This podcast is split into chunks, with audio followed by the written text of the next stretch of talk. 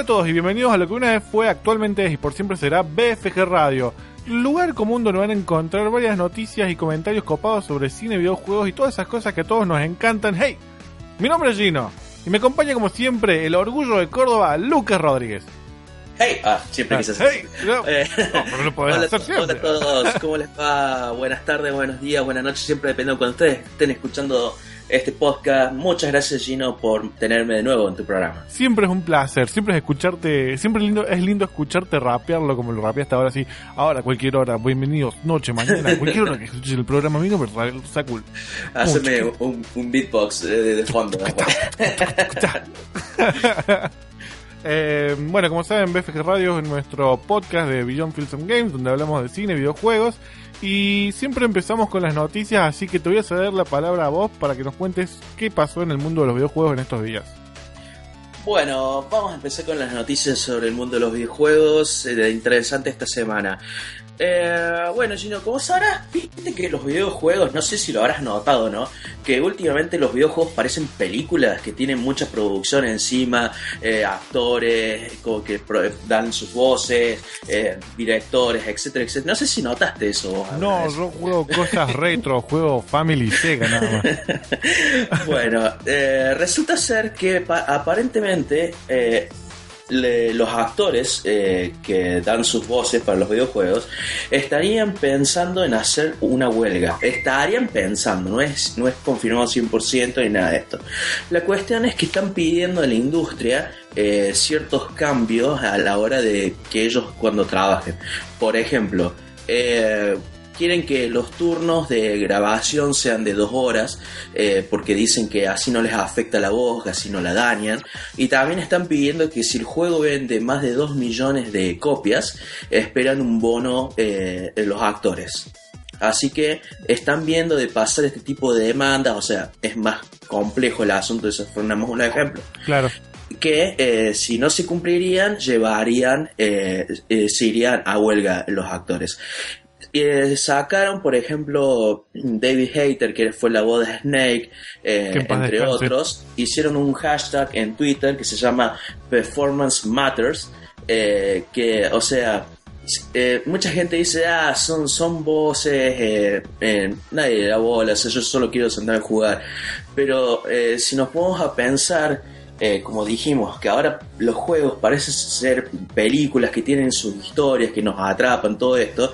Por ejemplo, yo no me podría imaginar a Far Cry 3, el personaje Bass con su diálogo de la locura, eh, hecho por un tipo random sin emociones como lo hizo el actor que lo hizo, ¿entendés? No, es era que- Mike- Michael Mandon. Claro, es como la industria de la animación, o sea, o- ya hubo huelgas y todo, incluso en la animación, o sea, no es muy, no se va mucho más allá de eso. Es- Este caso en particular da la- el tema de que es en los videojuegos, que creo que por eso capaz le están dando un poco más de importancia al asunto. Eh, porque es normal en todos los otros sindicatos como los sindicatos de guionistas, de dobladores en los dibujos animados y ahora es como que los videojuegos están, se están tomando más en serio para que pasen estas cosas y se difundan estas cosas.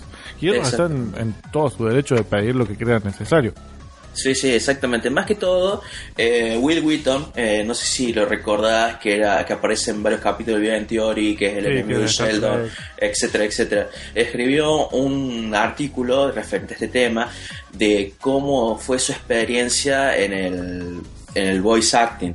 Eh, si, eh, si bien eh, es increíble lo que leí, o sea, uno se imagina, bueno, vos actor vas, te pones a grabar y, y sale y todo lo que vos quieras, pero según él ha escrito así de como situaciones complejas que, como este límite que te decía, de que si tienen un, deadline, un deadline, obviamente el juego tiene que salir tanto. Y, y- y los- y las regrabaciones que tuvo que hacer y los turnos largos y dice que en un momento ya no le daba eh, ganas de estar ahí parados y, y hablando una y otra vez lo mismo con diferentes tonos y haciéndose daño en la garganta por así decirlo Claro.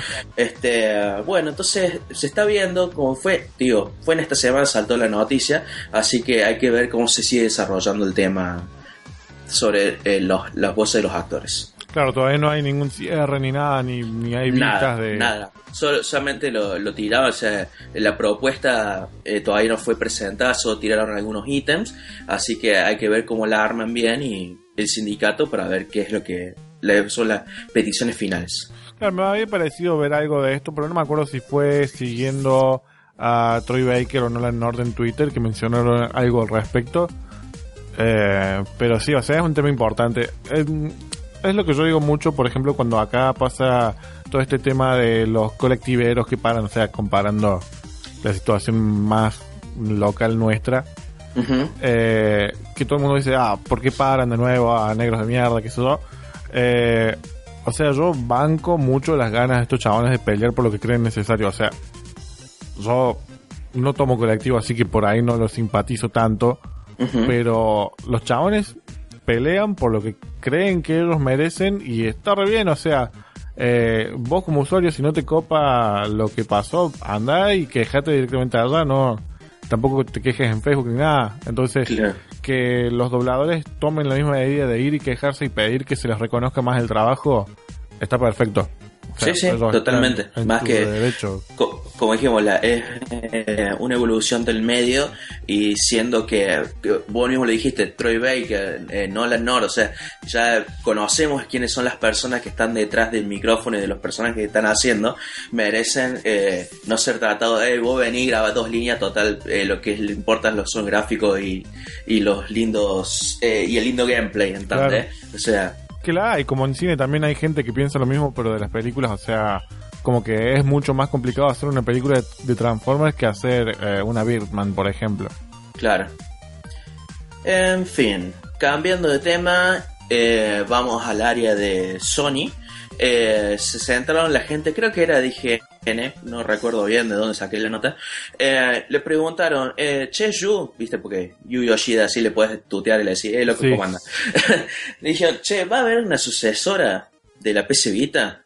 Y Yu dijo, mira, la verdad está complicado, el mercado actual de las portátiles está dominado por los teléfonos celulares, el mobile, donde puedes agarrar juegos gratis o juegos que no valen nada, eh, sale, digo, muy baratos, y entonces, eh, no, prácticamente te voy a decir que es muy difícil y no va a haber. Eh, entonces, según Yu, en los mobile eh, mataron a la sucesora de la Vita.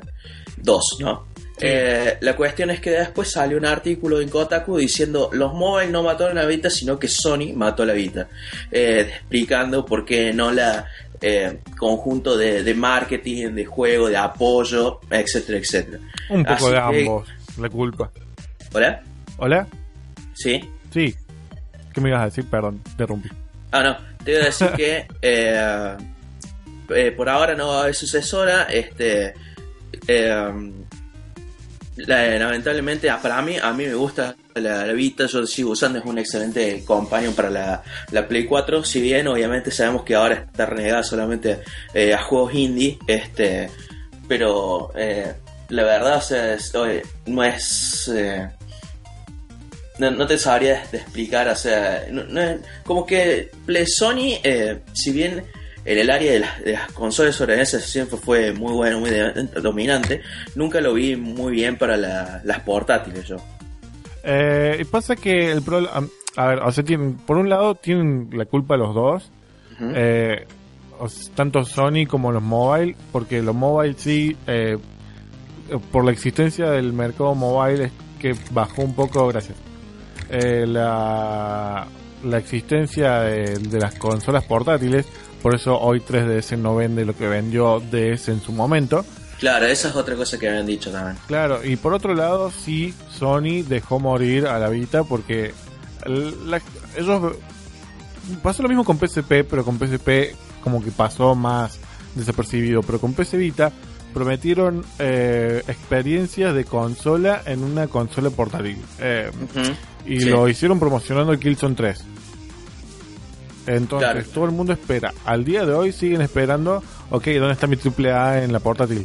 Y encima los mal acostumbraron con lanzando como título de lanzamiento el Uncharted.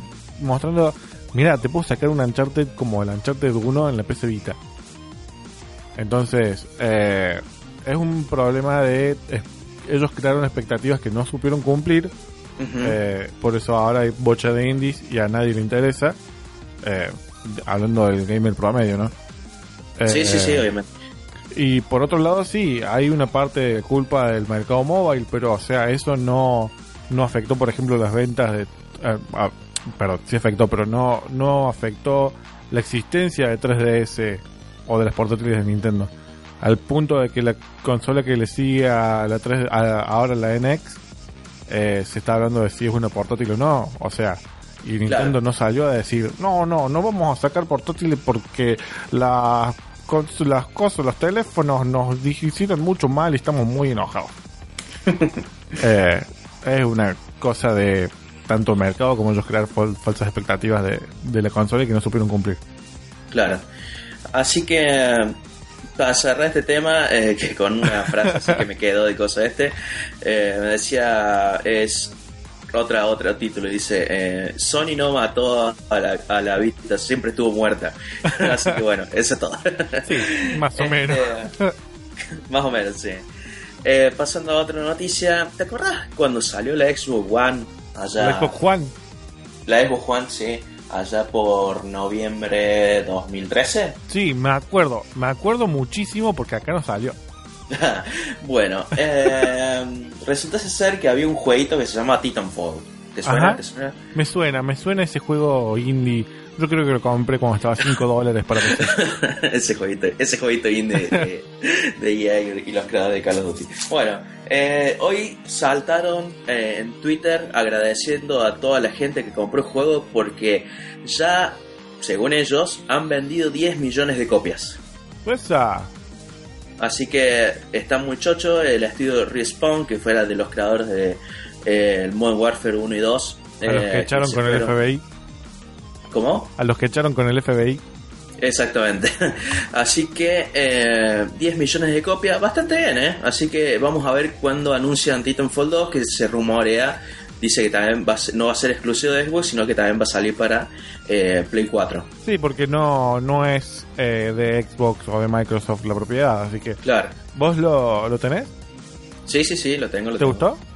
Sí, es muy bueno, es, es- es lindo para, hace 5 minutos, hacer una partidita rápida Sí. y eh, así random, eh, para entrar en calor, eh, para jugar una, una tarde de juego, así que está bueno. Sí, eh, empecé, estaba eh, en Origin para probarlo y estaba justo en oferta ese fin de semana. Me bajé los 50 GB que era para probarlo, a ver si me funcionaba en la PC. Y lo compré al toque porque la verdad que me pareció muy divertido, eh, pero pesa demasiado, así que no lo tengo más instalado. Pero 50 GB por un multiplayer nada más me parece una Sí. pasada. Hablando Pero, de sí. multiplayer, chan, chan, chan. Oh, Segway. Eh, Viste que va a salir el Battlefront. El, Sí. Bueno, eh, que lo, lo hace DICE, que es, el creador de, los, de Battlefield. Claro, queda todo Eh, en familia. Bueno, ¿cómo? Queda todo en familia. En Queda todo en familia, sí. Eh, bueno, se confirmó que el Battlefront no va a tener campaña single player, va a ser solo multiplayer y va a ser todo online. No tiene nada de, de- de modo offline para jugar. Tiene offline, ¿eh? Acá salió la, la noticia, la estoy viendo justamente ahora. Eh, pero. Oh, por Dios. Ah. Eh, porque en la beta hab- habían dicho que iba a haber también el modo offline para jugar cooperativo local. ¿Que lo, lo dieron de baja? Sí, acá te. Además, Ba- Star Wars Battlefront Beta has not offline mode. No. No.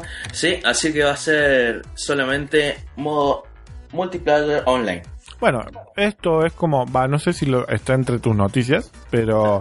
El, el hecho de que sacaron la campaña del Call of Duty Black Ops 3 en Play 3 y Xbox. Claro. eh, la, para las consolas, claro, quedó nada más en modo multiplayer nomás. Claro, encima lo rebajaron 10 dólares nada más. Sí, o sea que ya, sabemos que una campaña sale 10 dólares. Tendría que sacar el Call of Duty nada más con un, un single player y yo lo compraría. así, Es que estaría 10 bueno que hagan eso, o sea, que mantengan el multiplayer como si fuera una plataforma y el single player por otro lado. Eh, Claro. Pero, ¿viste por qué lo sacaron? Aparte de que no le daba, no le daba la máquina. Ah, no, no, le- no leí. Eh, lo sacaron porque es online nada más. O sea, vos jugás con otros tres chabones. Ajá. Eh, Creo que es la moda en la que siguen los, los shooters, por lo menos ahora, ese tipo de shooters. claro, todos cooperativos ahí. Sí. todo online, no me copa. A mí me gusta jugar No, no. solo. Acá está la Multiplayer Manager en la computadora. ¿Podemos tener algunas palabras de la Multiplayer Manager? A ver, ¿Qué para. Ahora vamos a llamar. María. Vení, te, te paso los auriculares. Ahí viene. Hola, Sakul. Hola Leti, ¿cómo andas? Todo bien. ¿Qué opinas vos de los juegos que solamente tienen multiplayer y son 100% online y no tienen campaña en- y o modo offline? Mm, o sea, no está mal. Me parece que no todos los juegos tienen que tener todas las versiones, o sea, el modo historia y modo eh, para jugar online. Hay algunos que por ahí pueden tener beneficios y ventajas en jugar online y no hace falta que tenga una historia. Para mí va por ese lado. Eh, Bueno, qué sé yo, no sé. bueno, ahí tienen la- los comentarios de Leti. Muchas gracias Leti. Por de nada, chicos. Nos vemos. Estaba toda contenta Leti hablando. Sí, Hay que invitarla más seguido. hay que invitarla más seguido. Sí, me parece que el próximo sale sale de a tres el, el programa. Bueno, y la última noticia es, no sé si tal vez eh, al comienzo de los 2000 eh, eras muy fanático, no sé si sos muy fanático de los juegos de carrera y todo eso. Había un juego que a mí me gustó mucho que se llama Burnout, que era un juego de carrera que vos tenías que eh, chocar, hacer destrucción, lo que más que pueda. Eh, salió para la GameCube, después para Play 2, Xbox y etcétera, etcétera. Sí, juegazo. Bueno, la cuestión es que, como sabes, Criterion eh, pasó a ser parte de EA, después Criterion estuvo haciendo mucho Need for Speed, eh, y al final ahora dice que Criterion ya quedaron nada más eh, 20 empleados y no se sabe más nada, dejó de hacer Need for Speed, ya van por 3 años más o menos que no sacan un juego. Y sí, el, el año pasado no hubo Need for Speed, antes estuvo el Rival, que no es de Criterion, Sí. y antes estuvo el Most Wanted, que fue el último de Criterion. Ahí está, bueno. Aparentemente eh, está, o sea, sacaron unas screenshots, pero no pusieron título ni nada, ni eso. Que eh, va a salir un, es- un sucesor espiritual de lo que sería el Burnout. Y está hecho 100% por el team que hizo los primeros Burnout. eh, sigue siendo también Criterion, pero con la gente que hizo los, los anteriores. Claro. Eh, entonces eh, dice que eh, va a estar focalizado en lo que sería multiplayer para los eSport, que va a ser de, de ese tipo de, de- de jugabilidad. Así que vamos a ver qué, qué- qué preparan estos chicos. Pero no dice que puede van a tener un poco más de noticias para eh, eh, Spring, eh, ¿qué sería? Spring verano, ¿no? Sí, eh, no, Spring, Spring primavera. es primavera. Eh, del O sea, 2016. para comienzos del año que viene. Eh, ¿Por qué no pueden usar Burnout? O sea, sé que es de EA Burnout, pero no... Va, qué sé yo, capaz que EA no quiere saber nada. Mm. Sí, habría, habría que ver, no, no. Sí, es como los chabones que están haciendo el Yuka y Lele. Ah, sí, sí, sí, no ¿Qué? pueden decir Banjo Kazooie. Claro, pero eh, eh, muy obvio cuál es. Como también sale el, el F0 que se llama Fast Something en la Wii U. Claro. Eh, bueno, hay que ver qué onda. O sea, hubo, aparte del Burnout, también hubo varios knockoffs. Eh, ¿Cómo es? Flat Out, creo que era. el Flat Out estaba, estaba el Split Second que me gustó mucho. Hay un, ¿Lo jugaste ese? No, el, el Split Second no. Fue el Flat Out y el Burnout y después había otro que se llama el... Blur. eh, eh, no, se llama Joyce. Algo así se llamaba. Mm, no, Joyce, no lo conozco. Joyce, ¿eh? Bueno, ¿Jugo? ese. jugoso. Ah. Eh, bueno, el Split Second estaba muy bueno, era de carreras, pero vos eh, con, lo- con el drifting y todo, juntabas, eh, llenabas una barra para poder activar trampas en el ambiente. Claro. Las trampas eran que explotaban edificios, cosas así, y era tenía una onda muy burnout. Eh, después había uno que se llamaba Blur, que era como Mario Kart, pero con autos posta. Mm. Pero ah, hubo, aparte del Burnout, que el, eh, ¿cuál- ¿cómo era? Ultimate Paradise, era el último. El Burnout Paradise. Paradise, bueno, Sí. ese estuvo buenísimo. Y quedó ahí. Entonces, con lo- la- los otros que hubo que eran parecidos, era como llenaban ese vacío de falta de Burnout. Y el último El Need for Speed se volvió medio Burnout también. El Most Wanted tenía mucha onda Burnout. Claro. Así que son más que bienvenidos. Yo prefiero ese tipo de juegos de autos antes que simuladores muy serios como el Project Cars, que lo tengo en el Play Sí. 4 y como, eh, sí, está bien, eh, no me llama mucho.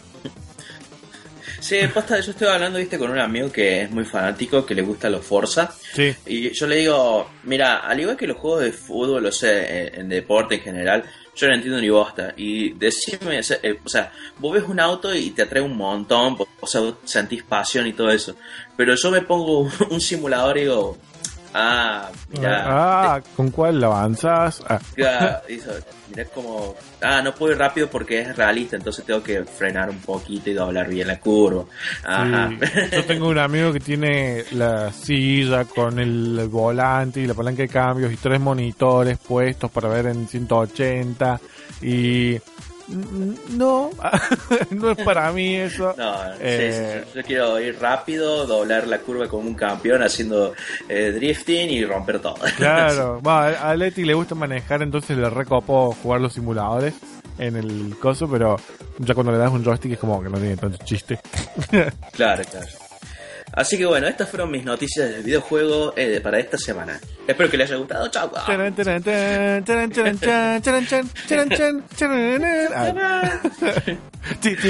Ah, le ponía el tema de Mega Man. Eh, bueno, entonces vamos a partir ahora con las noticias de cine que me voy a encargar yo.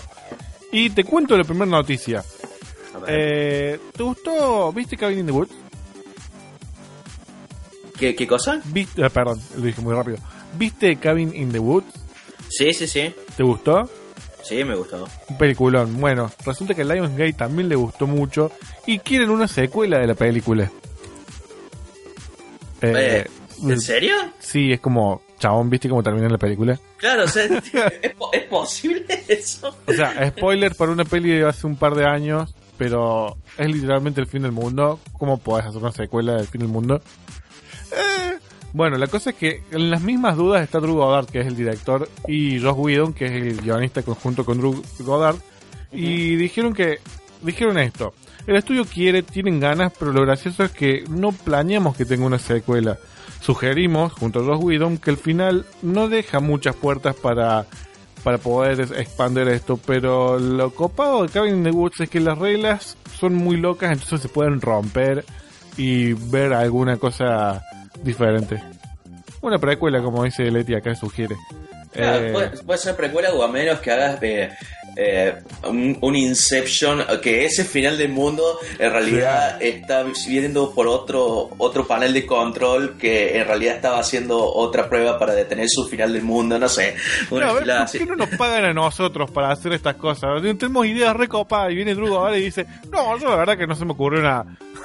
que vengan y nos digan a mí, a vos y a Dice, dice, Leti. la, la verdad que no se me ocurrió nada mientras estaba sentada en una montaña de billetes así. Claro. Eh, bueno, pero la posta es que Drew Goddard y Josh Whedon no están muy copados con la idea, pero Lionsgate la quiere, así que capaz que va a haber secuela, capaz que se llama The Mansion in the Woods, ah, The House in the Woods, con esa onda. Claro, esa onda. No, y la hacen típica película de terror adolescente que están en toda una fiesta en medio y se torna todo tipo Until Dawn, boludo. No, the, the Mansion in the Forest, ah, todo gradeado. Eh, bueno, pasando a la otra noticia, eh, va a salir Thor Ragnarok, ¿viste? Eh, va a salir, eh, ¿cuándo? ¿En el 2017, 2018? Eh, para el próximo año es Capitán América y, Y cosas. Doctor 2007, sí. 2017, bueno, va a salir Thor Thor Ragnarok en el 2017 y ya están en busca de director y el que parece que quedó, eh, está ahí en negociaciones todavía, pero quedó como el, el definitivo es Taika Waititi, que para los que no lo conozcan, ah, va, para, para, para, ¿cómo se llama nuevo? Taika Waititi. Joderme, para, lo voy a buscar. Creo que es hindú o neozelandés. Nada que ver, no, no, no está ni cerca un país del otro. Eh, Ah, sí, se llama Taika Waititi, boludo. sí, bueno, es el chabón que era el mejor amigo de Hal Jordan en la película de Green Lantern. Ah, ¿sí? Bueno, No. y también dirigió una película muy copada que para mí es una de las mejores películas de este año que se llama Casa Vampiro, What We Do in the Shadows. Eh, si no la viste, te recomiendo mucho que la veas porque es una comedia muy zarpada. Mm, Eh, es una comedia de vampiros contratando a un chabón, a unos documentalistas para que registren cómo es la vida de unos vampiros en la época actual. Ah, bien, bien. Eh, está muy buena, es un cago de risa. Eh, y este chabón protagoniza y la dirige. Y se dice que él no solamente quedó con el puesto, sino que le ganó a Ruben Fleischer, que es el director de Zombieland, a Rob Letterman, que es el director de Escalofríos, que está este mes, y a Roson Marshall Torber, que dirigió Dodgeball. Son todos, siguen como una línea de seguir eh, contratando directores de comedias Sí. no solamente indie, sino comedias también, eh, lo cual te da una pauta de cuál va a ser el camino que van a seguir las películas de Marvel de en más. O sea, la pegaron una vez con... ¿Cuál fue la primera comedia posta de Marvel? Iron Man 3. Sí, Iron Man 3. Bueno, entonces empezó, la pegaron una vez con este tipo de películas y parece que esa va a ser la línea general de Marvel. Porque Iron Man 1 no era tan cómica, sí, tenía el carisma de Robert Downey Jr., pero... Claro, claro. Eh. Este, qué raro. O sea, yo esperaba. eh, como Ragnarok. Mm, o sea, no lo conozco el tipo. Y seguro debe ser eh, muy adaptable. Pero Ragnarok, comedia. Bueno, Claro. ya veremos qué Por onda. eso, este chabón, o sea, hizo comedia. De hecho, también dirigió la serie Flight of the Concords, que eh, es una serie eh, cómica de dos músicos. Eh, uno de estos chabones está también en la esta Casa Vampiro. Eh, ¿Viste Hombres de Negro 3? No, todavía no lo vi. Bueno, es el, el malo de esa película es eh, uno de los chabones de Flight of the Concord. El chabón Mm. viene pura y exclusivamente del cine de con la comedia, entonces como Claro. bueno, por ejemplo, ahora Spider-Man le dirige John Watts, que es un chabón que salió de dirigir Clown, una peli de terror. Mm, Y dirigió Cop Car, que la vimos el otro día con Leti, que es una peli... eh, digo mucho peli, ¿no? Siento que tengo 5 años. Una película de, con Kevin Bacon, que dos chicos de 8 años le roban el auto de la patrulla de policía. Ah, mira, che, mira, el tipo este, Waititi, está nom- fue nominado a un Oscar en el 2005. Ajá, ¿por qué? Eh, Por Two Cars, One Night, se llama la peli. ¿Ser una peli o pues. ser un corto? Eh, déjame ver. Ah, yo tengo el teléfono. Ah, sí, es para un corto, sí. Ah. Best Short Film Live Action. Sí, sí, sí, era un corto. Bueno, mira, alto, alto chabón. Capaz que le, la eleve un poco porque Thor 2 no estuvo muy buena. Ujú, totalmente. Eh, bueno, y pasando a otra noticia. Sobre todo a vos que te encanta Assassin's Creed, Jeremy Irons. ¡Ah! Ah. Eh, Jeremy Irons y Brendan Gleeson van a estar en la película Assassin's Creed. Brendan Gleeson, que muchos van a recordar como Ojo Loco Moody en Harry Potter y el policía mala onda de la película de Cocodrilo. Eh, va a ser del padre de Callum. No me acuerdo cuál era el nombre del personaje de Fassbender. Eh, Something Callum. Sí, Assassin número 2, sí. Claro, Assassin's Callum. y Jeremy Irons va a ser del padre del personaje de Marion Cotillard. Eh, la película la dirige Justin Kurzel, que ahora va a estrenar Macbeth con Fassbender también. Así que Sí. para mí ahí hubo como favores. Eh, así que bueno, no sé. Dicen que no va a estar ligada principalmente a los juegos, pero... Momento, tengo algo que decir al respecto de eso. Decí algo al respecto de esto. Vos sabés que estaba leyendo la sinopsis de, de la peli esta de Assassin's Sí, que va a salir. estuviste leyendo la sinopsis. Sí, y resulta ser que está ubicada en la época de la Qui- Inquisición Española. Ahora, si vamos a la timeline de Assassin's Creed, el Assassin's Creed 2 que salió para eh, la DS que se llama Assassin's Creed Discovery, Ajá. pasa, pasa en España en la misma época. Así, no sé, tal vez, si Ubisoft quiere hacer algo que se cruza con Ezio en algún momento del coso, lo puede hacer tranquilamente, pues están los dos en el mismo momento, a la misma época. Creo que Eso, eso es todo, lo dije. Creo que va a ser más un companion del universo que estar ligada posta al universo de cosa como es, de Assassin's Creed. De Assassin's Creed. Eh, estaría bueno que hagan una hagan tipo un Shared Universe, eh, Assassin's Creed Watch Dogs. Watch- sí, posta. No sé si ya lo hacen en Watch Dogs. Claro, por eso, que hagan la película de Watch Dogs y va y lo libera Fassbender, el chabón que habla con toda la voz así. Eh, bueno, perdón, Sí. estaba tomando agua. Eh, entre. En la siguiente noticia junté en realidad varias. Varias pelis. Por ejemplo, las secuelas de Terminator, después de Terminator Genesis, eh, están on hold. Eh, no se sabe qué va a pasar. No se sabe si va a pregunto por qué, por qué será. ¿Qué ¿Por qué pasado? será? Indeed. Eh, yo la vi a Terminator Genesis y me pareció muy mala. Mm. Eh, lo cual no me sorprende porque no lo vio nadie.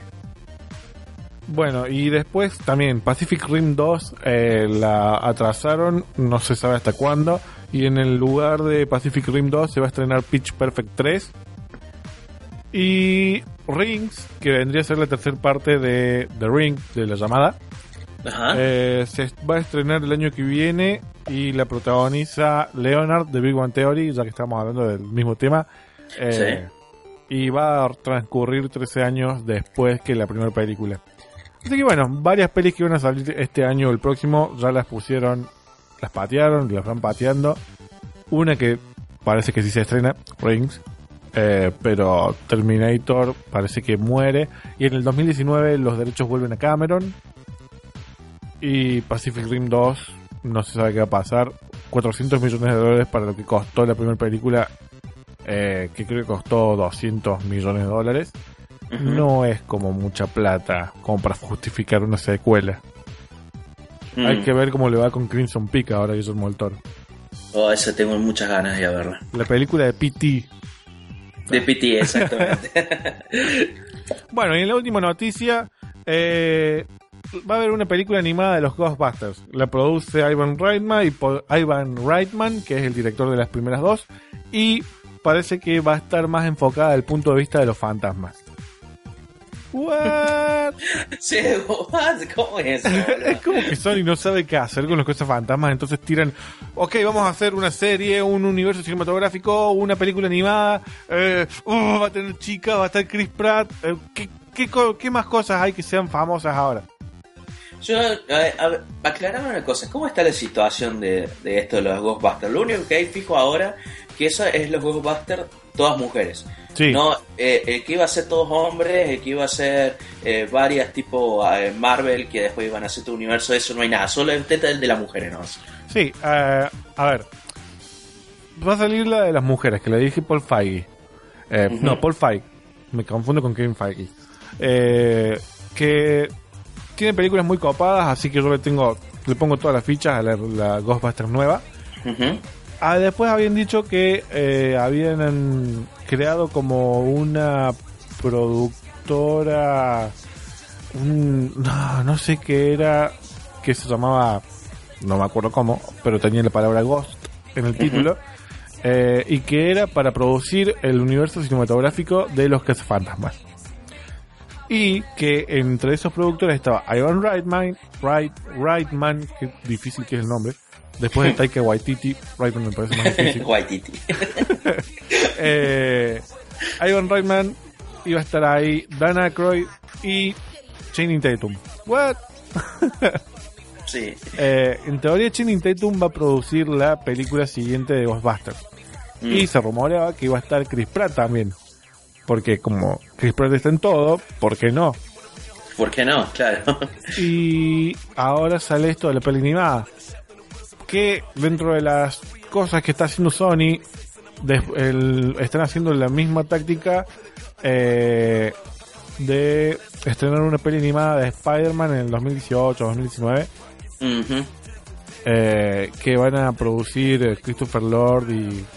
Ah, no, Christo- oh, por Dios, me olvido los nombres. Chris Miller. Bueno, los que, los que hicieron 22 Jump Street y Ah, sí. Lego sí, sí. Movie, no me puedo acordar los nombres. Son No. dos chabones. Lloyd y Miller. Yo siempre los confundo esos chabones de, de 22 y 21 Jump Street con los chabones que hicieron eh, Capitán América Winter Soldier. No sé si Los siempre hermanos que- rusos. Sí, los rusos. Siempre los compito porque son dos y dos. Entonces siempre me, me doy vuelta si eran los mismos. Bueno, los hermanos Russo están ahí en onda para di- dirigir la que sigue los Casos Fantasmas. Ah, está. No sé en qué momento porque están haciendo Infinity War, Infinity War, claro. que son dos encima. Mierda, ¿eh? lo que es tener un éxito. Sí, sí. Eh, así que bueno, bueno, estas son las noticias de cine que tenía. No hubo mucha, a ver, como una cosa más. Ah, sí, parece que vuelven los hombres de negro. Sin Will Smith. Ah, un reboot. Sí. Habría estado bueno que hagan con los chavales de 22 Jump Street, con Jenny Tatum y... ¿Cómo se llama el gorito? Jonah Hill. Jonah Hill. Ellos dos yendo, dejando de ser policías y yendo a ser hombres de negro. Banco esa idea, ojalá que hagan eso. Había, habían dicho que iban a hacer un crossover en un tiempo. Claro, pero ahora dijeron, no, bueno, lo vamos a hacer, pero sin Will Smith. Bueno. Eh, bueno, Está, de- déjalo que Will Smith le vaya bien en Suicide Squad. Así, Sí. Todo bien. Igual Will Smith está medio como mala onda últimamente, así que por mí que no aparezcan nombres de negro. ¿Qué le pasó a Will Smith? No, no sé, pero viste, está como re, oh, sí, mi hijo es re copado, vamos a hacer After Earth y odio a todo el mundo, pero a la vez no, soy muy copado, pero eh, pido muchas cosas. Así. Eh, soy Will Smith. Oye, hermano. Eh, bueno, tenía pensado que hablemos de algo en particular eh, ahora en este momento en la parte de debate temático, pero te quería hacer una pregunta y ¿qué tan cómodo te sentís como para hacer un repaso de Metal Gear? Bien, si tenés tiempo te hablo de todo lo Metal Gear que vos quieras. Tengo todo el tiempo del mundo, así que vos contame, pero empecemos de Metal Gear de PlayStation, tampoco nos vamos tan atrás. Sí, sí, contemos la, la- la parte de los Solid. Los, los dos primeros los Claro, los juegos sólidos, los que salieron en sí. Sí, sí, sí, sí. Eh, bueno, decime qué querés saber. ¿Qué... Y aprovechando más que nada que salió que un, eh, uno de los juegos del año y sobre todo el juego más grande del mes de septiembre, que en mi opinión es Mario Maker. no, mentira.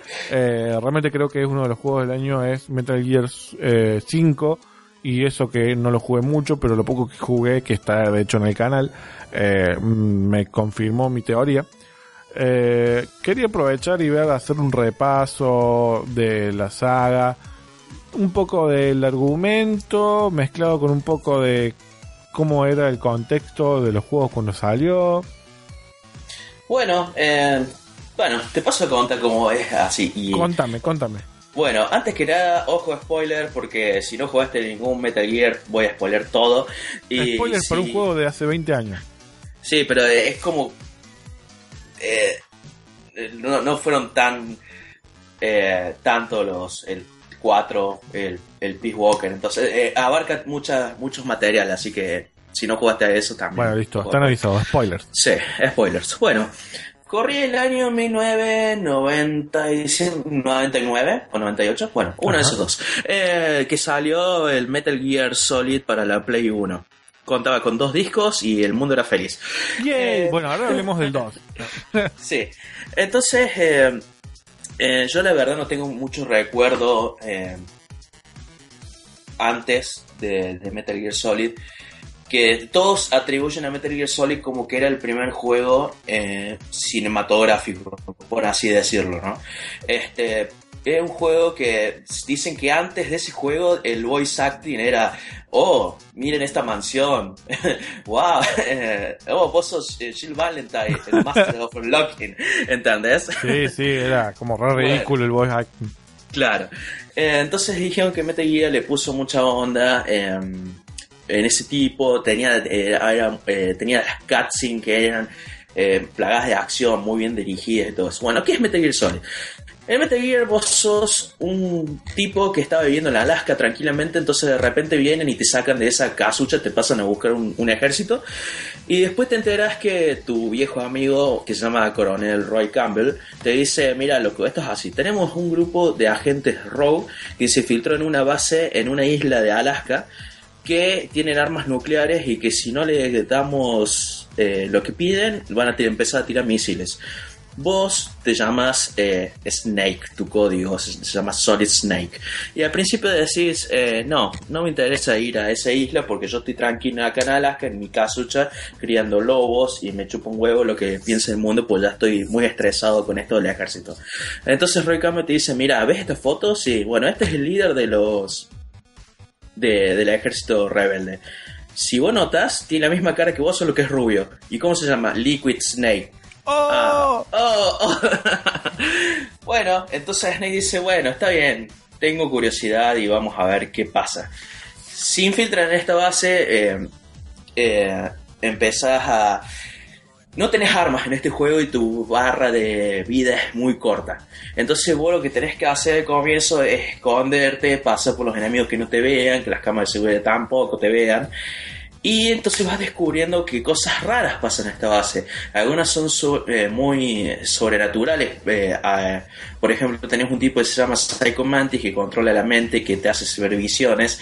Eh, en fin, el grupo este de rebeldes tiene así como eh, varios personajes enemigos, eh, villanos muy coloridos, eh, que cada uno tiene sus motivos por estar ahí, tiene una historia muy copada cada uno y tienen rasgos particulares. Por ejemplo, como dijimos, Psycho Mantis es, psíquico de- del grupo, después tenés Vulcan Raven, que es un tipo gigante con una arma, una Gatling, que es un chamán de Alaska. Después tenés una mujer que se llama Sniper Wolf, que es una asesina, que es la mejor sniper del mundo.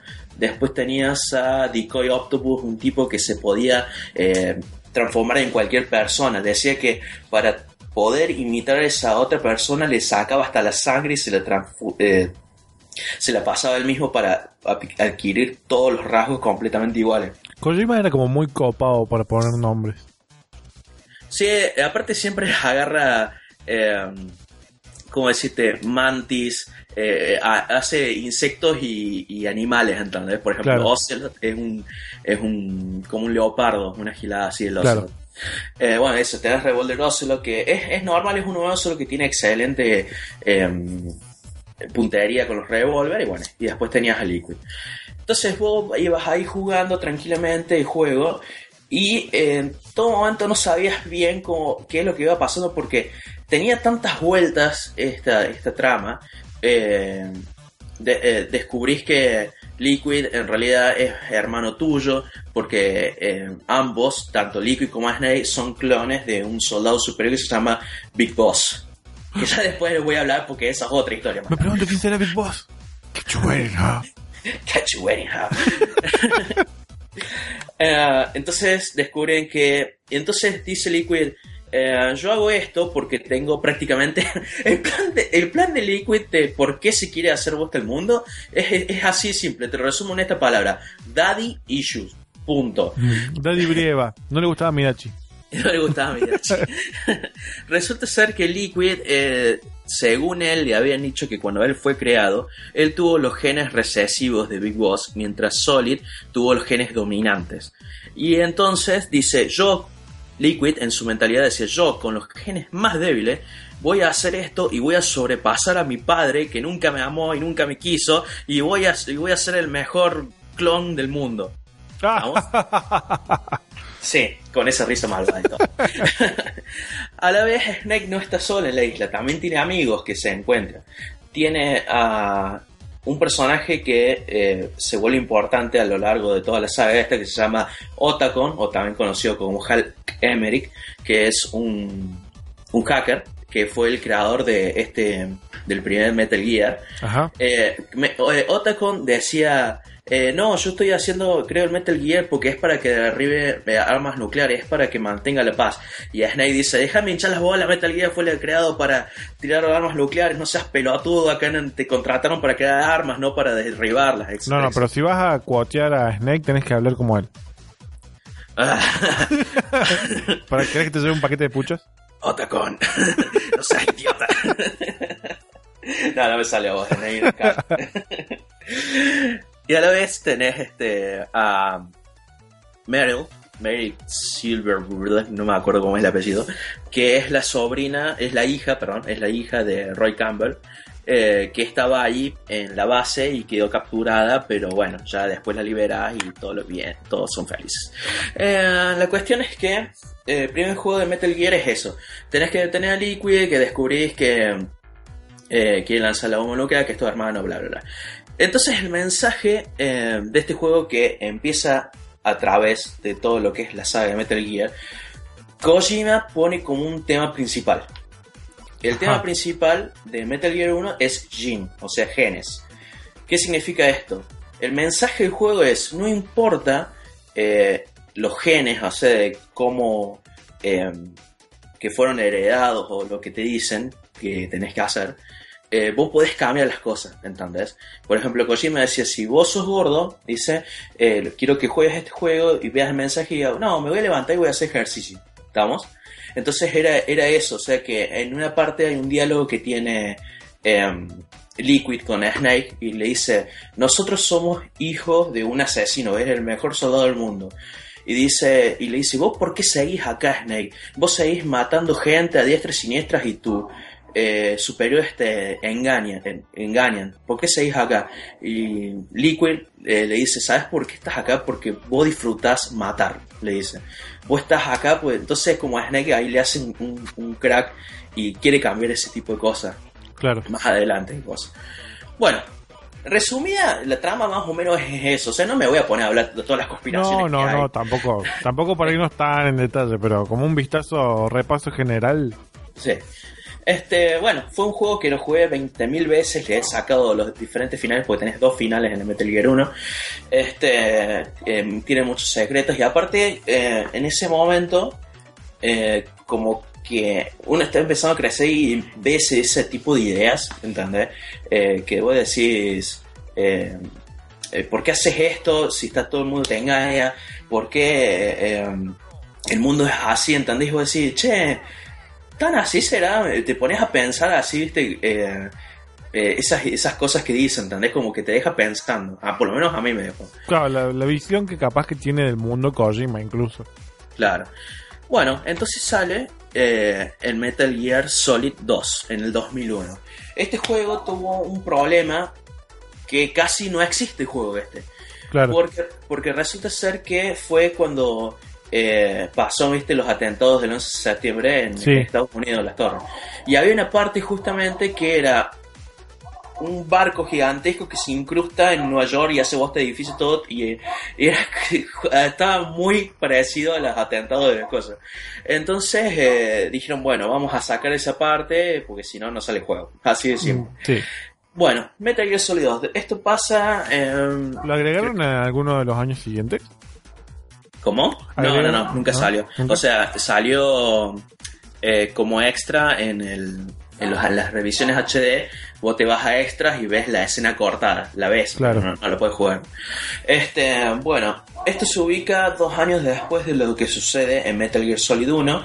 Eh, Snake está caminando por el puente de Brooklyn en Nueva York y de repente salta y cae eh, en un barco. Es un barco de los Marines eso. ¿Qué es lo que pasa? Resulta ser que cuando termina todas las cosas que pasó en Metal Gear Solid 1, este personaje, este boss que vimos, que se llama Revolver Ocelot, que nada más era un boss en ese juego, resulta ser que había robado todas las datas de, de Metal Gear, todos los datos, o sea, de sus planos, las cosas que puede hacer, etc. Y el tipo, ¿sabe lo que hizo? La publicó en internet. Entonces todo el mundo, todos los países se podían bajar los datos de internet. Entonces cada país ahora puede tener su Metal Gear. O Un sea, capo. Un capo. bueno, entonces Snake dice, bueno, eh, nosotros hacemos, eh, trabajando con Otacon, tenemos una...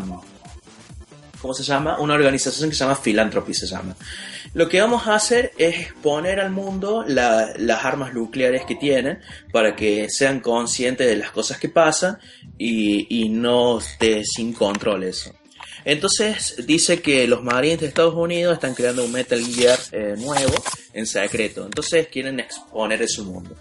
Cuando se infiltra Snake en el barco, eh, llega hasta el Metal Gear, aparece Ocelot con un montón de rusos y los rusos quieren tomar control de- del barco y del Metal Gear. ¿Por qué es esto? Porque estos rusos mercenarios quieren, quieren, quieren que vuelva la, la Unión Soviética.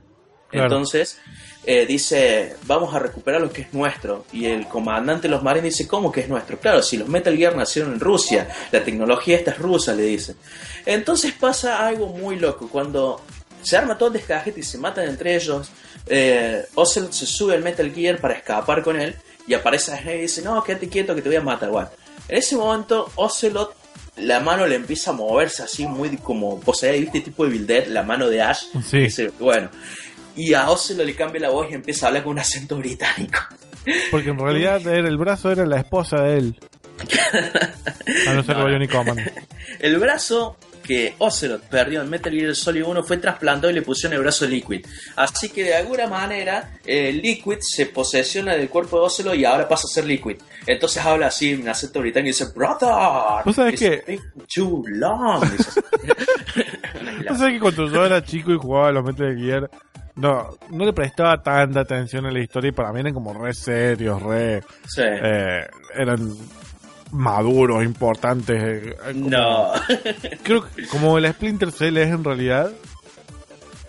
Viste, los Splinter Cell eh, no tienen una historia así muy ridícula, Sí. sino que es como que son oh, Tom Clancy. Claro, yo pensaba que Metal Gear era como una obra de Tom Clancy. Claro, claro, no. no. Claramente no. Es muy simple. Ah, Tiene muchas cosas simples, Metal Gear.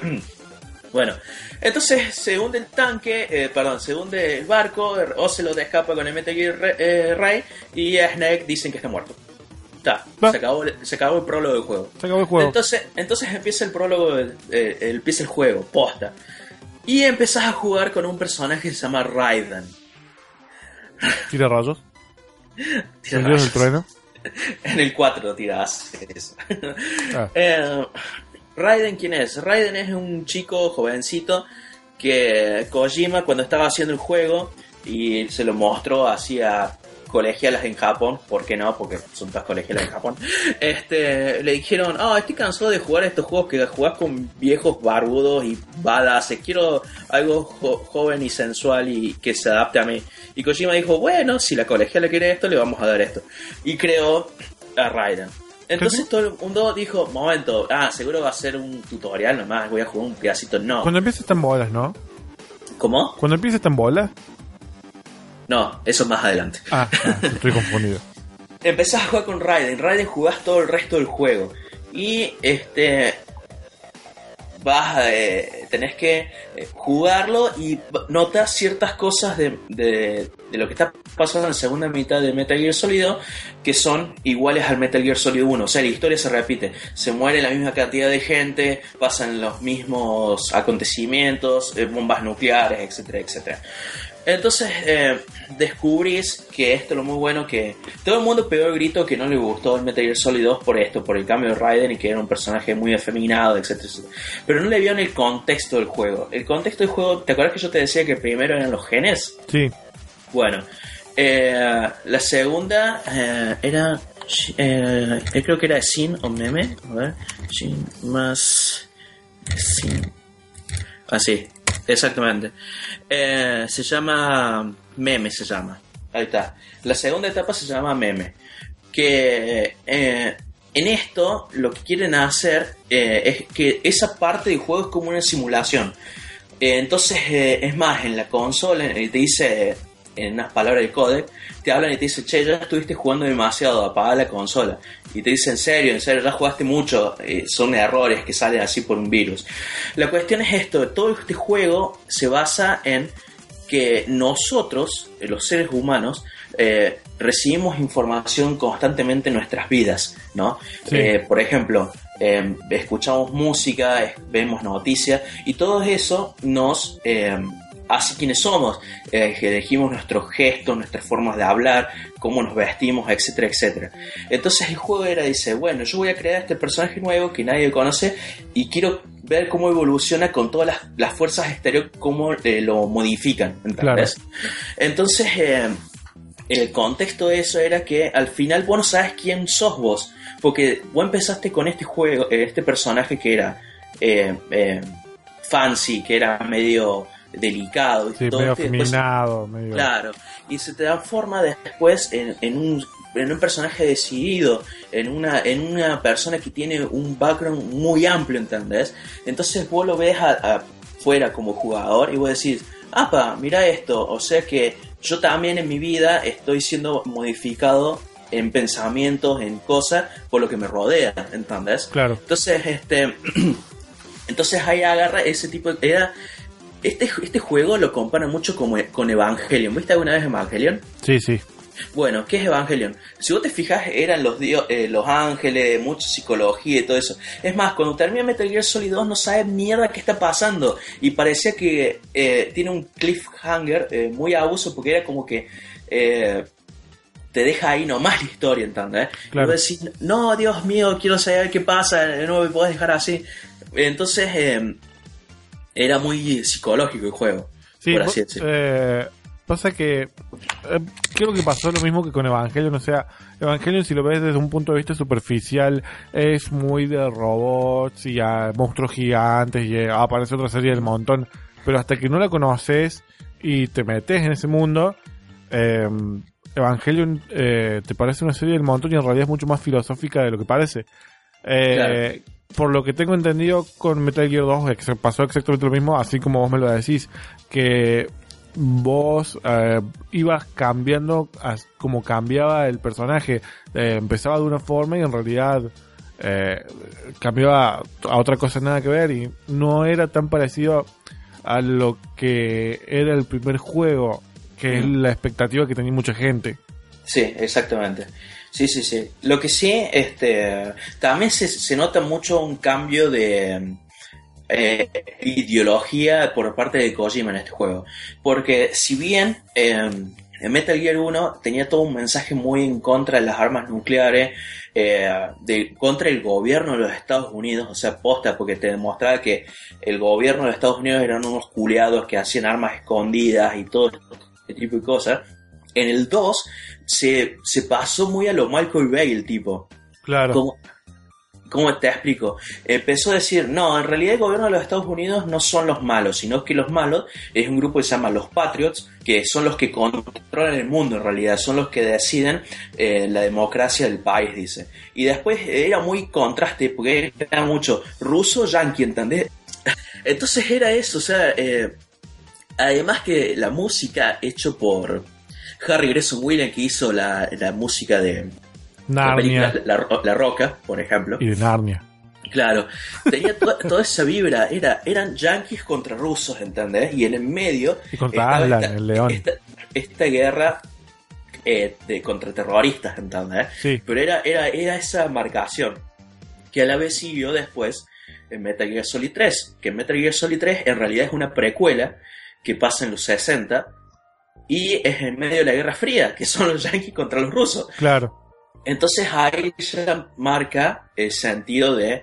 eh, habla mucho del patriotismo en Metal Gear Solid 3. En Metal Gear Solid 3 jugamos con Big Boss, que es el padre de Snake, eh, Solid Snake, Liquid Snake.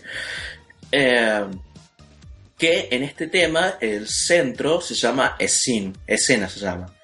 ¿Qué significa esto? Ya sabiendo que vos tenés información genética de tus padres, después tenés información memética, que es de los medios que influyen en vos, vamos a ver cómo te comportas en este juego con esa información. Si vos no querés seguir los pasos de tus viejos, si vos no querés seguir los medios, entonces acá todo se desenlaza en Metal Gear 3.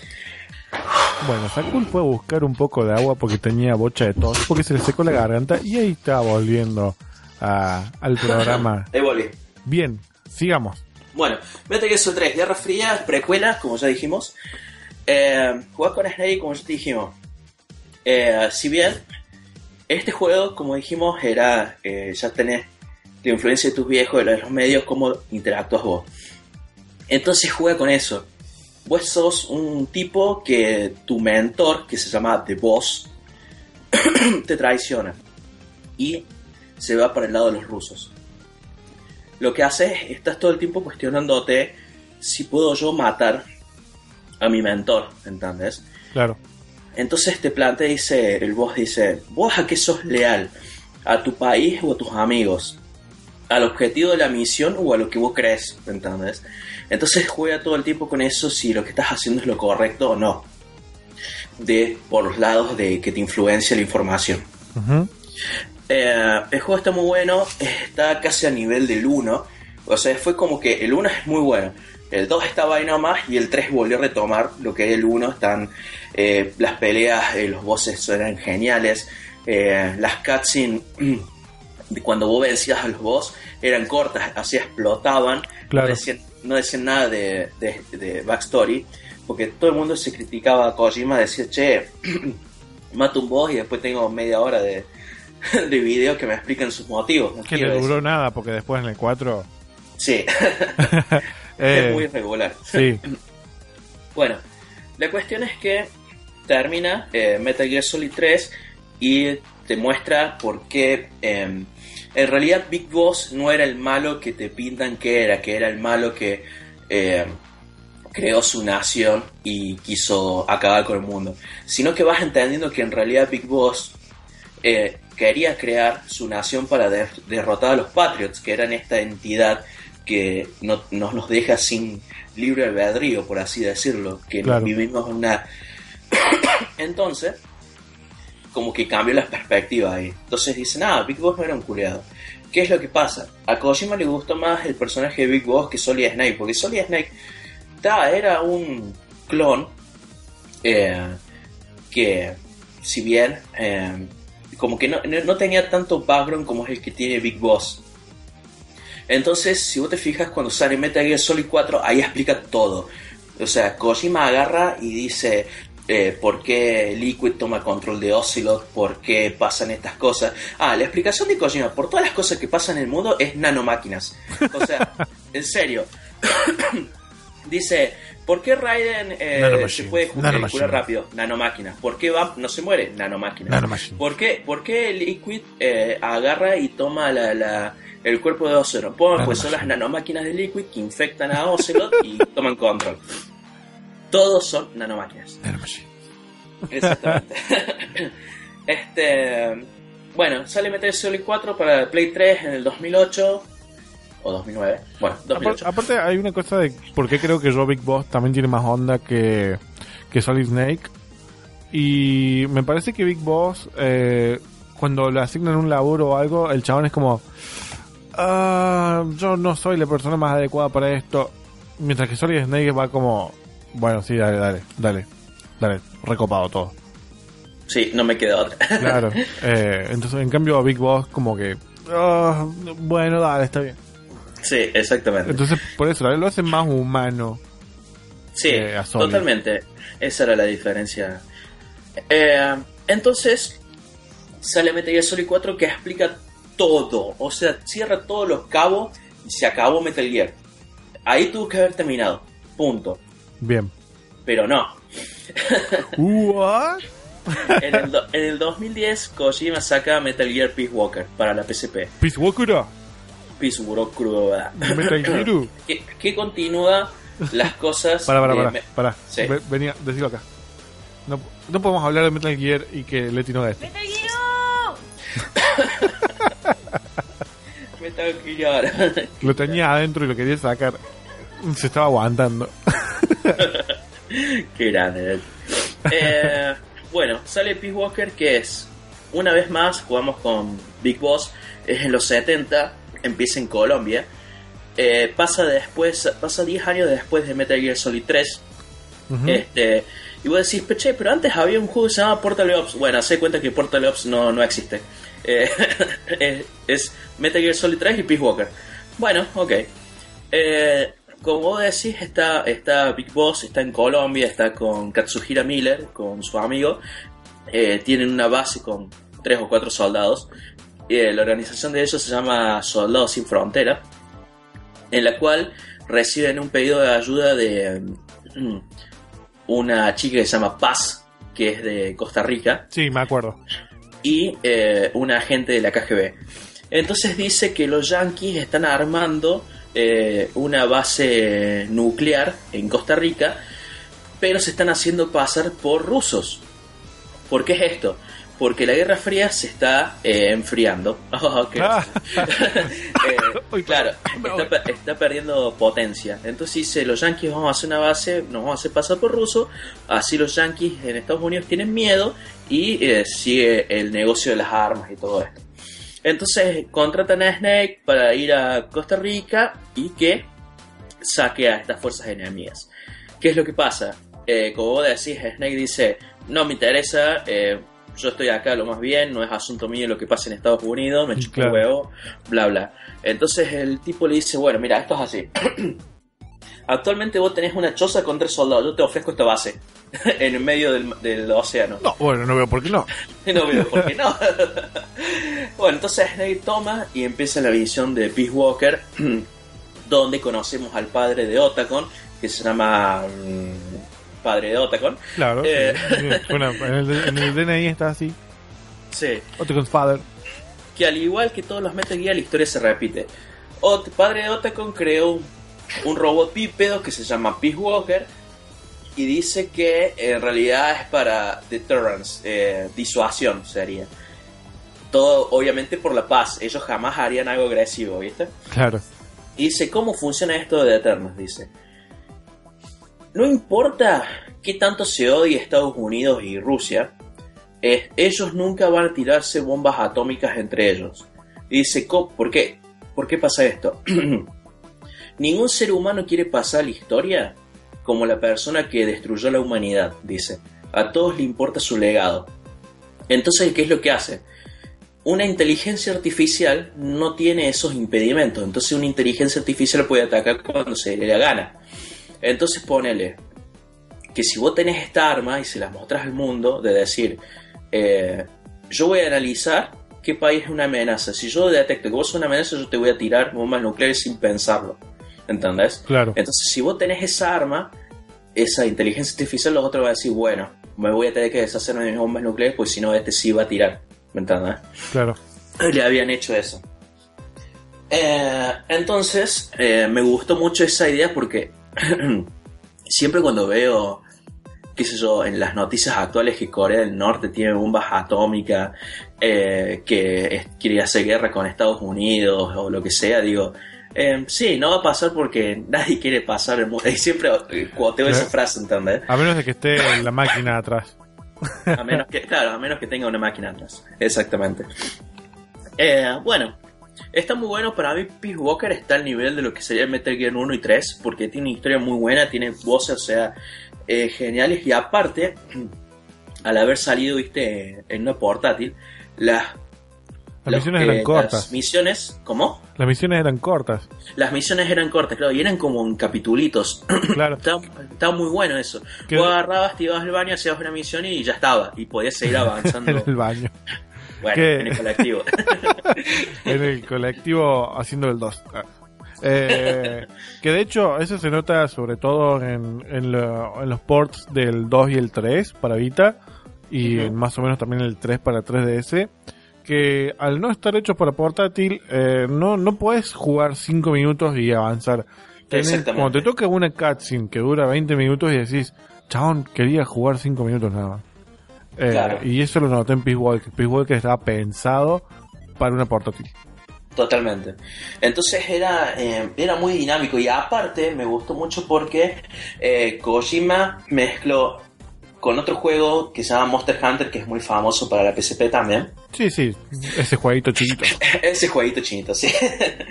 que tenías misiones que tenías que cazar los monstruos en Monster Hunter y a la vez tenías muchas misiones así de juntar recursos y generar armas. O sea, era, era, era bastante dinámico el juego. Claro. Este, bueno, luego del 2010 no pasa nada. No pasa nada, nada, nada. Eh, sí, 2010. Eh, Kojima estaba diciendo que estaba trabajando en un engine nuevo. Eh, estaba trabajando también en el juego este Metal Gear Rising.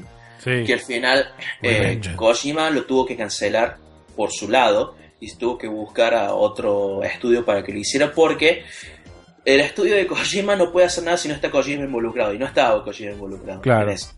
Entonces, eh, cuando vi el resultado, dice, che, ¿qué verga es esto? Así prácticamente dijo. Encima los primeros videos del Rising se veía medio en bol el juego. Claro, o sea, era como que era un hacker slash pero lento. sí, Eh, sí, y- re lento encima. Sí. Entonces fueron y, y aparecieron los de Platinum Game, que eh, fueron los que hicieron Vanquish, los Bayonetta, el. ¿Cómo se llama? El 100. eh, Eh, eh, 100, The Wonderful 101. Eso, el Wonderful 101, disculpa. Eh, el Mad World bueno, también. entonces Mad World también. Y dijeron, mira, nosotros te vamos a hacer un hack and slash y te va a gustar, le dijo. Entonces le mostraron eh, un gameplay, eh, concepto que hicieron ellos y a Kojima le encantó y le dio para adelante. Y así fue como salió Metal Gear Rising. Que Metal Gear Rising se ubica eh, después de Metal Gear Solid 4. Lo cual no tiene sentido porque en Metal Gear Solid 4 la historia de Raiden termina lo más bien, era un tipo feliz con su familia, y en Rising ya empieza y es un cyborg de nuevo. O sea, bueno, en fin. no me voy a poner en detalle de las cosas. Bueno, pero la, temática Era- es Revengeance. Revengeance, sí, revenganza, sí. La palabra existe, Revengeance, posta existe. No ¿En les serio? Sí, en serio. Yo pensé busqué que era Revengeance posta Revenge with a. Vengeance. Revengeance. Revengeance, sí. Eh, and Jack Revenge. en fin. Eh, la cuestión es que a mí me gustó mucho el, el Metal Gear Rising, es una locura eh, descontrolada. O sea, típico juego japonés, viste, que pasa un Típico montón de cosas. Platinum. eh, ¿Cómo? Pla- claro, juego de Platinum. Juego de Platinum. Ni siquiera japonés, juego de Platinum. Porque todos Sí. los juegos de Platinum son re de la cabeza. Todos luces por todos lados, no tiene nada de sentido. Todo vuela, todo se golpea, todo es rápido. Está, Exactamente. Lo que sí, lo único era eh, los controles eran extraños. Porque, Sí. o sea, vos no tenías un botón de bloqueo, sino que para hacer el bloqueo o un parry, tenías que hacer mover la palanca para la dirección del atacante y apretar el de ataque al mismo tiempo. Sí, yo tuve problemas con ese juego. ¿Cómo? Yo tuve problemas con ese juego. O sea, llegué hasta el final, el jefe final. Eh, a mí no me gustó mucho el comienzo y no me gustó para nada el final del juego.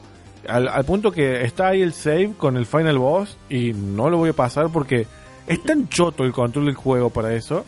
Claro. Cuando te pide en el jefe final que eh, cambies la dirección varias veces de la espada y el control no es muy preciso. Entonces estuve horas y horas peleando con eso y dije, me harté, no lo juego más. Pero en el momento en que le O puse un sombrero de mariachi a Raiden, estaba todo bien. Ey, y hay tortugas, y hay una referencia a las tortugas ninjas ahí, así Sí, go ninja, go ninja, go. que... Ya, go. Así me cagaba de risa cuando vi esa parte. Está bien. Eh, lo más gracioso es que es los delirios de ese juego. Este, o sea, no lo puedes tomar. Es más, eh, tiene una trama que en realidad ahora, como no estaba más el control de los Patriots, buscaban a chicos de las calles para transformarlos en cyborg. Eh, así el gobierno de los Estados Unidos tenía eh, un ejército que pudiera controlar y pudiera desplegar. A todo esto lo estaba haciendo un senador de los Estados Unidos eh, Sí. por, por detrás. La cuestión es que es tan absurdo el juego que no lo puedes tomar en serio. Pero O sea, la dice- historia es absurda también. Claro, claro, o sea, era. eh, en sentido, en esta, en esta escena tenés que sentir el sufrimiento de Raiden. Y, y los, los personajes o sea, de Platinum son tan coloridos, o sea, eh, hay, un, hay un villano que se llama Jet, algo, que tiene un bigote, parece re latino. vos lo ves y, y- y te reís, ¿entendés? O sea, no es. Sí, es que esa es la idea de Platinum, es cagarte de risa y no, no Claro. importa lo, lo serio que lo intenten hacer, no hay forma. Claro, claro. Así Eh. que, bueno, eso fue Metal Gear Rising, que eh, eh, tuvo, o sea, no, no vendió como los Metal Gear eh, anteriores, pero sí, o sea, fue lo suficiente. O sea, no fue un fracaso, ¿no? pero tampoco fue la locura de, claro, de venta. Entonces, eh, pasa el tiempo y Kojima anuncia que va a sacar este juego que se llama Metal Gear Ground Zeroes.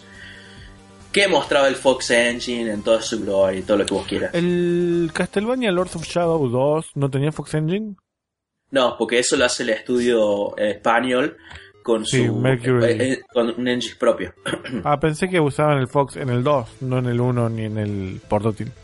No, creo que se llama y te digo cómo se llama. Castlevania Lord of Shadow se llama Sí, 2.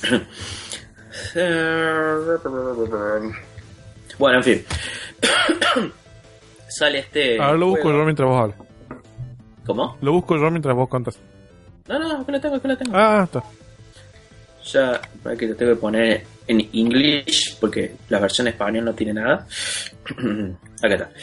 English. El engine se llama Mercury Engine 2. Ah, eh, Mercury Steam, Mercury Engine, queda todo en casa. Tira todo en casa. Bueno. Eh, anuncia Metal Gear Ground Zero que muestra el Fox Engine andando y todo el mundo se pone loco. Jugás de nuevo con Big Boss. Esto pasa un año después de lo que pasó en Peace Walker. Eh, se muestra a Snake infiltrándose en una base en Cuba. eh, que tiene que ir a rescatar a Chico, que es uno de los personajes de Peace Walker. y continuaba toda la historia. ¿Cuál es el tema? Ese mismo año, en diciembre, en los VGA, que es los Video Games Awards, sale un trailer de un juego que se llama The Phantom Pain. ¿Qué es lo que pasa?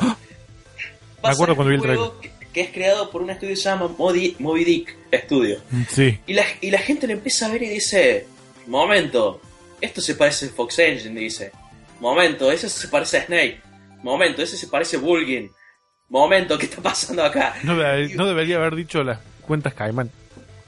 no debería. Ay, por Dios, qué calor. Exactamente. Entonces empiezan a encontrar muchas similitudes con Metal Gear, pero el juego solo dice The Phantom Pain. y la gente se pone a investigar acerca de este estudio que se llama Moby Dick. Hubo en todos lados pistas, buscaban, ponían en foro fotos de lo que significa esto, eh, agarraban screenshot del tráiler, decían, porque si vos lo das vuelta a esto y soplás tres veces y adorás a Buda, Ah, vas todo loco. mensaje. Sí, todo, todos mensajes como... Como los que analizan, por ejemplo, la peli del resplandor de Kubrick, y es como, ah, pero mirá, si, si le das vuelta al mismo tiempo y le pones el cuadro a esto, parece que Jack Nicholson tiene la sangre en la cara y es como un payaso. Claro, sí, así, más o menos fuera todo. sí. Entonces, el año siguiente, en la Game Developers Conference, Kojima se sube al escenario y dice, sí, Phantom Pain es Metal Gear 5, se llama Metal Gear 5 de Phantom Pain. Pero dijiste, momento, Kojima, ¿qué onda? Eh, ¿Anunciaste Ground Zero? ¿Qué, qué, qué, qué estamos hablando? No, no, no, Ground Zero es un prólogo y Phantom Pain es el juego principal. Ah, mortal, mortal. ¿Y va a salir los dos al mismo tiempo? Eh, sí, Claro que tal sí. vez. Ya van a ver, ya van a ver. ya van a ver. Aparte no habían agarrado el título de Phantom Pain y un chabón había agarrado y dijo, mirá las estrellas, esto acá brilla, mirá, Metal Gear 5. Y Sí, como, se formaba Metal Gear 5. Chabón. Sí. La- le, le cagaron el chiste antes de tiempo, Kojima. sí, mal. La cuestión es que después se anuncia que va a salir en forma separada. Primero va a salir de Ground Zeroes, que sale 30, en su momento salía 30 dólares, que era de hacer el prólogo. Ahora te lo dan Y- gratis con un DVD de Constantine. ¿Cómo? Ahora te lo dan gratis con un DVD de Constantine. Claro. Y después eh, sale eh, Metal Gear Phantom Pain. Bueno, sale Ground Zeroes, que Ground Zeroes mucha gente se criticó porque dice, che, estoy pagando 30 dólares por 10 minutos de juego. por una demo. Exactamente. Era caro, Eh. 30 dólares igual. ¿Cómo? Era caro, 30 dólares por el Ground Zero. Sí, era acá. Entonces, el juego constaba con la misión principal, que era el de la campaña, que era lo que te contaba todo, y cinco misiones extra, eh, pero era todo en el mismo lugar, era en la misma base que tenías que infiltrarte, Sí. solo que los objetivos cambiaban. O sea, el juego tuvo, creo que puntaje 7 y 8 en los principales dados. O sea, todos decían muy, muy lindos gráficos, muy lindos gameplay, muy linda la eh, para dónde está evolucionando Metal Gear, pero pagué 30 dólares por la misma misión una y otra vez Sí. y es corto y no pasa nada. Bueno, sigue avanzando el tiempo y sale Metal Gear Solid 5, ahora en septiembre de este año. Que, eh, bueno, tenemos ahora un sandbox, un mundo abierto que sucede en dos eh, países, que uno es Afganistán y el otro es en África, creo que era el Congo, no, no recuerdo bien. Eh, donde eh, continúa todo lo sucedido en Gran Zeroes. En el prólogo esto sucede nueve años después de Gran Zeroes. Snake estuvo en coma, Ajá. se, se despierta. Escuchando Garbage. ¿Cómo? Escuchando Garbage. Garbage, sí, exactamente. Eh, Not your kind of people. Sí, ese. y empezamos el juego en la cual toda la base que armamos en Peace Walker, que nos rompen en Ground Zero, la tenemos que rearmar de nuevo, reclutar gente, eh, de- eh, eh, buscar a toda la gente que perdimos, por ejemplo, al padre de Otacon, volver a, a- a traerlo en la base, a, a Ocelot, a, a Miller también. Este, y es una historia de venganza, de venganza porque Snake se quiere vengar de eh, los Patriots de Cypher, que le destruyeron la base eh, y mataron a todos sus amigos. A la vez, eh, como dijimos que era Moby Dick Studio, juega mucho con lo que sería, obviamente, Moby Dick, porque, por ejemplo, tenés el helicóptero tuyo se llama Piqua, que es una referencia al barco que tiene que aparece Moby Dick. Sí. Eh, a vos te hacen llamar eh, Hagat, y que eras el capitán, eh, y después tenés un amigo que se llama Ishmael, eh, también es uno de los personajes de- del libro de Moby Dick. Eh, vos tenés, a vos te falta un brazo, eh, por consecuencia de las acciones que pasaron en Ground Zeroes, que y al capitán en Moby Dick le falta una pierna. Claro. Tiene muchas así de ese tipo de referencias. Sí, aparte, em, si no me equivoco, dijiste que perseguía a los Patriots. Sí, y acá en el libro persigue a la ballena blanca. Claro, es como la referencia, la analogía ahí de los Patriots es la ballena blanca. Exactamente. A la vez en este juego toca muchos temas tabú, por decirlo, de la raza, de la eh, eh, discriminación. En- Y este juego habla también del lenguaje. Eh, habla mucho de cómo nosotros, en realidad no- vos y yo dicen que... que nacimos en Argentina no somos argentinos, sino que nuestra verdadera patria es la lengua que hablamos, ¿entendés? Claro. Dice que, o sea, vos porque las personas pueden hablar, eh, cada vez que aprendes un lenguaje nuevo, tus actitudes cambian. Hace cuenta que vos sos argentino y te pasas a, a vivir a Estados Unidos y empezás a hablar en inglés, ¿viste? Eh, tus actitudes cambian, porque dice que es como que es el, el efecto del idioma. Sí, Entonces, si vos lo cambias muchas veces, ya no sabes quién sos vos. Y dice, no, dice, si vos tenés una lengua materna, esa es. O sea, vos venís de ahí, dice. Ahí, eh, nosotros en, en la oficina hablábamos con, con Marilina y Javi Ajá. y los chicos sobre cómo la cómo el lenguaje que vos hablas es también influye en tu forma de pensar porque no pensás igual en castellano que en inglés, por ejemplo. Sí. Así que eh, estábamos discutiendo justamente esa misma idea de cómo te define tu lenguaje mucho más que tu, tu nación. Claro. claro, claro. Bueno, eso exactamente toca esos temas que y se ha reflejado en, en esto de- del cambio, eh, porque Metal Gear, como yo te decía, antes era muy lineal y ahora es mundo abierto y Kojima es como que te dice eso, no importa que cambiemos todo de esta forma, eh, con estos gráficos, este, de la misión de aba- cómo abarcar las misiones, seguimos siendo un Metal Gear, de ahí venimos, ¿entendés? Claro. Es- ese, ese tipo de analogía hace. Este, bueno, he ahí más o menos, no, no pude entrar en mucho detalle en la trama, si no estaríamos hablando por mucho tiempo. Sí, no, Metal no. Gear es una saga bastante compleja, o sea, es más, hasta yo que tengo en la historia eh, a, a mano y la veo, eh, tiene muchas, eh, ¿cómo decirte? Recons, sería. Porque dice, che, momento, si en este juego dijiste que era esto, ¿por qué en esto pasa esto? Eh, No, no pegan tanto, ¿eh? Tiene Claro. ese tipo de cosas. Este, la verdad es, es una experiencia muy agradable, eh, por así decirlo. Eh, o sea, es una parte importante, de- si vos sos gamer, en la historia de los videojuegos, en Metal Gear. Yo no te digo que, eh, wow, eh, marcó, eh, cambió totalmente, revolucionó el, el gaming, ¿entendés? Pero no puedes eh, negar ciertas influencias en algunas cosas. Pero lo hizo, ¿eh? O sea, lo hizo, revolucionó parte del gaming, eh, sobre todo el primero, ¿no?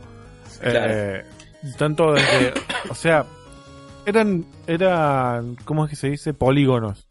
Sí. Eran menos polígonos, era súper cuadrado. A Snake no se le veía la cara, se veía una textura cuadrada, Sí, sí, sí. sin Sí, era- expresión.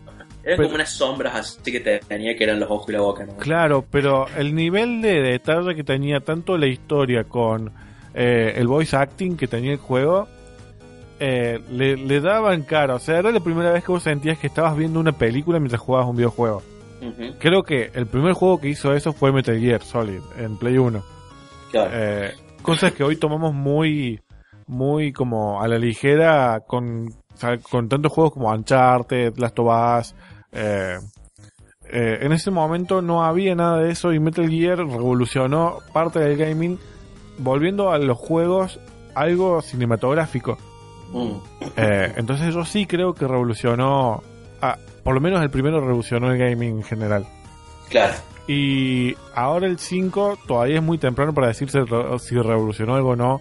Pero hay una realidad de que es el primer juego que realmente siento que te da la libertad para hacer lo que vos quieras. Claro. Hacer sí, el juego como vos quieras.